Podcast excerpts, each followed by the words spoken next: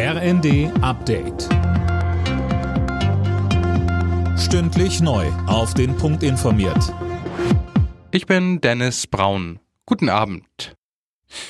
Der EU-Gipfel hat sich festgelegt, die Ukraine und auch die Republik Moldau sind nun Beitrittskandidaten für die Union.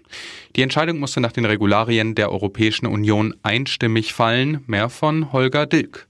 Per Twitter hat EU-Ratspräsident Michel die Entscheidung als historischen Moment bezeichnet.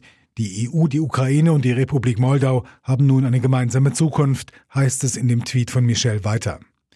Der ukrainische Präsident Zelensky reagierte ebenfalls auf Twitter und nannte die Entscheidung einzigartig und historisch.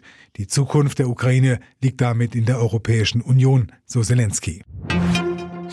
Wirtschaftsminister Habeck hat die sogenannte Gasalarmstufe ausgerufen. Das knappe Angebot mache das erforderlich, so der Grünminister.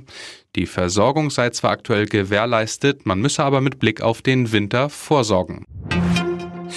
Welche Corona-Maßnahmen wird es im Herbst geben? Die Gesundheitsminister der Länder und Bundesgesundheitsminister Lauterbach wollen sie am Freitag nächster Woche vorstellen.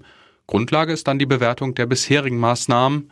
Mit Blick auf anlasslose Corona-Tests sagte Lauterbach, ich muss darauf hinweisen, dass wir nicht mehr jeden Bürgertest machen werden, weil es hat dort viel Missbrauch gegeben, dass Tests abgerechnet worden sind, die nie stattgefunden haben. Es sind Testzentren unterwegs gewesen, die haben nur negative Tests gehabt, aber keine positiven. Das ist nicht plausibel. Die Qualitätskontrolle ist hier ausbaufähig. NRW soll die erste klimaneutrale Industrieregion werden. Das steht im Koalitionsvertrag von CDU und Grünen. 2030 soll das Land aus der Kohle aussteigen. Außerdem plant Ministerpräsident Wüst, den ÖPNV massiv auszubauen, vor allem im ländlichen Raum. Alle Nachrichten auf rnd.de